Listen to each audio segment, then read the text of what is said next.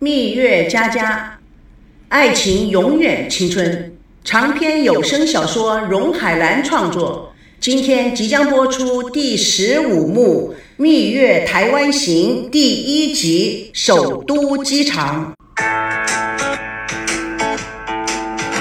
孙家豪华轿车到了首都机场，司机开门，夫妻俩下车，司机忙着搬行李。叶枫四处张望，不知道他们到了没有。孙振嗤之以鼻：“你的女儿好车不坐，要搭什么 taxi？嫁了穷人，她也跟着掉价，一副穷酸相。”叶枫见孙振一脸很势利的样子，打抱不平地说：“你也不是生下来就有钱的。我认识你的时候，你还不是个穷光蛋，每天能够填饱肚子就不错了。”孙振看着叶枫，微笑地说。但是我们那个时候每天都很快乐，忙忙碌碌的，互相讨论如何赚钱，如何改善生活，也蛮有意思的。叶枫看了看孙振，嘴角现出了笑容。也许娜娜就在找寻这种什么都没有，但是却有一颗真心的快乐。孙振在回忆他的话，突然话锋一转的说：“唉，昨天呐的大戏已经演完了。”我这么多年拼死拼活的努力呀，也有了个交代。娜娜也结婚了，无论赵熙怎么样，但是啊，他会对娜娜好的，这一点我是相信的。这一件大事也了了，嗯，我要好好的开始享受我的人生了。叶枫狐疑的看着孙振，不知道他心里在打什么算盘，一口气又冲了出来。哎，你说这话是什么意思？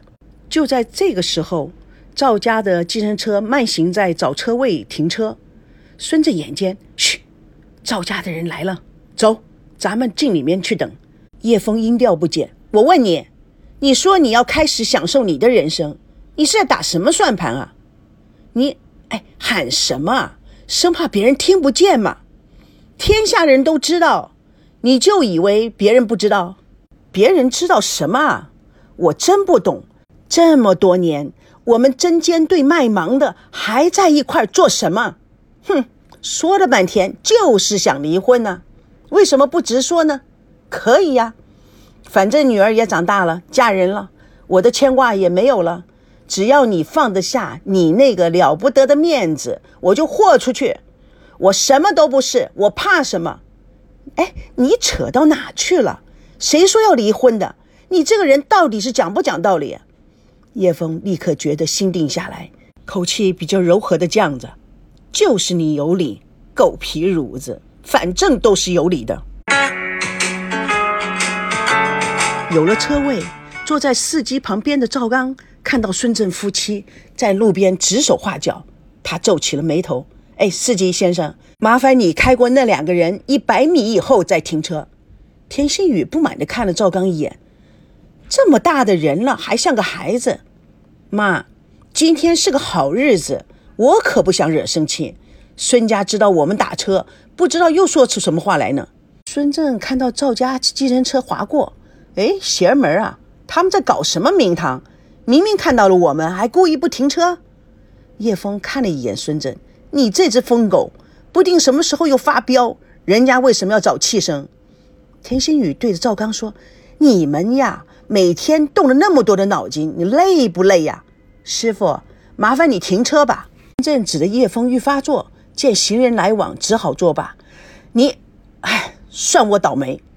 几部计程车正好在他们面前陆续停下来。孙娜、赵熙先下车，孙振、叶枫马上迎上，赵家人也走过来了。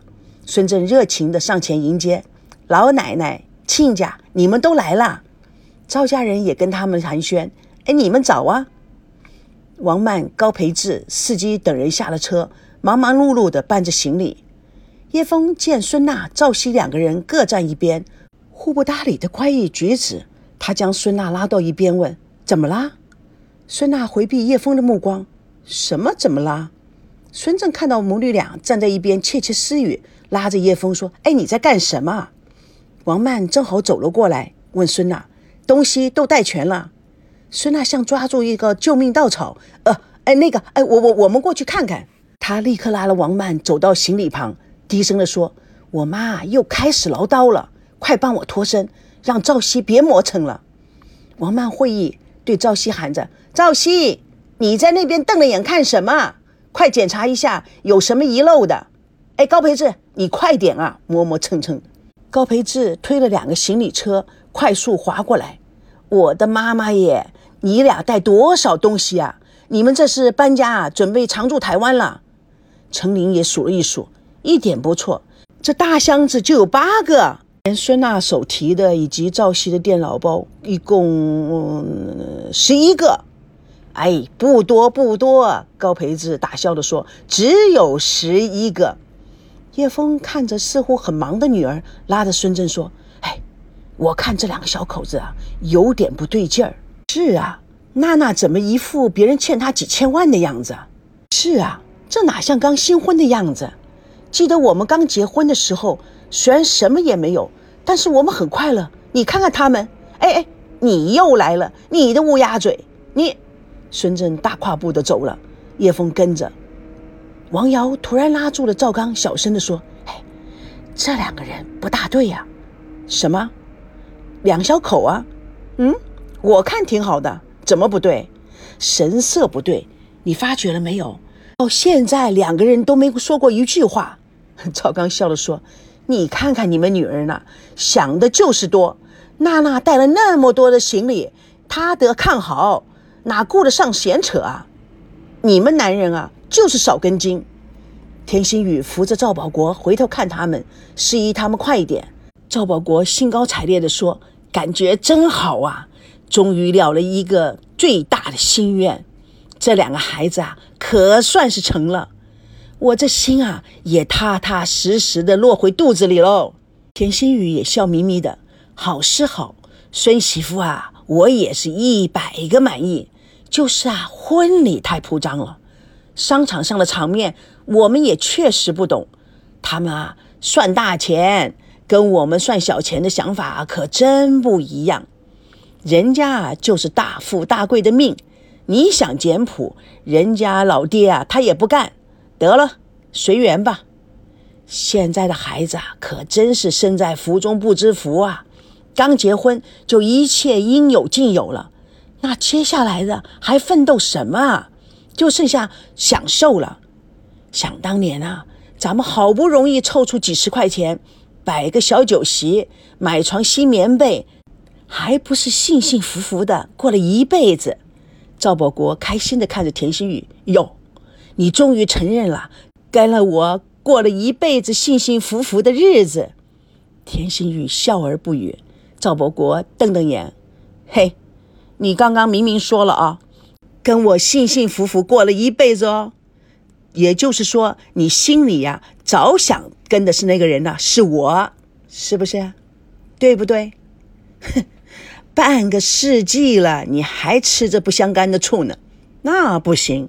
这是你我两个人整个人生的定位的重大问题，不能含糊。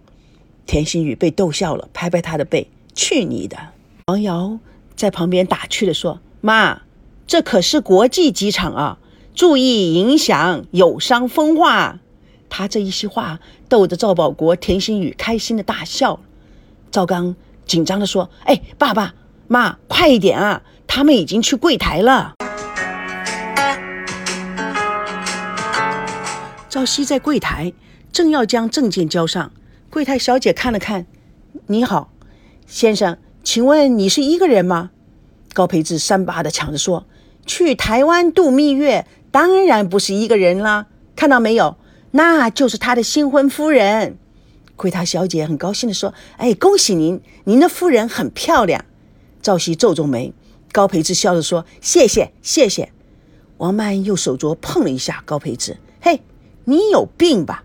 夸别人的老婆，你谢什么？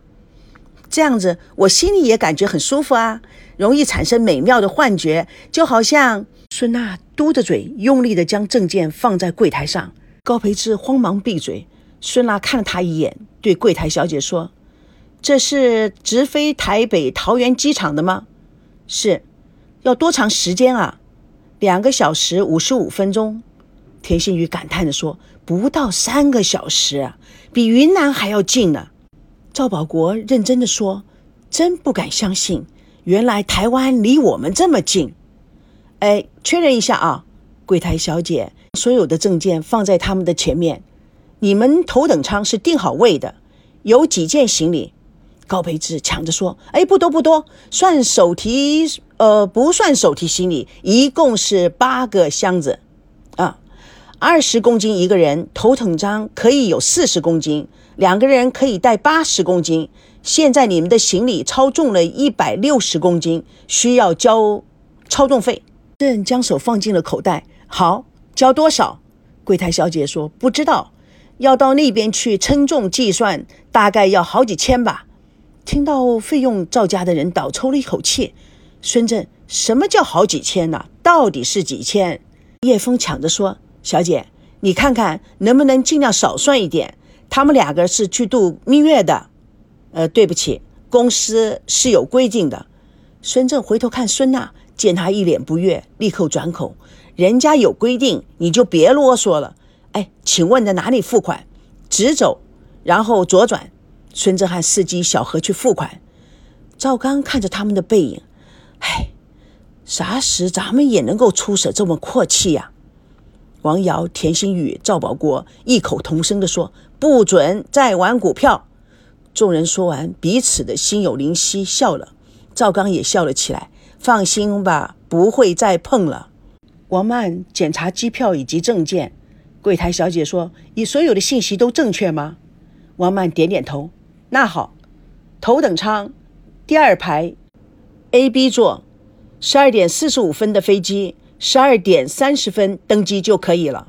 甲口二十七 D，祝两位贵宾旅途愉快。蜜月佳佳与你为伴，咱们下次空中见证第十五幕第二集上飞机。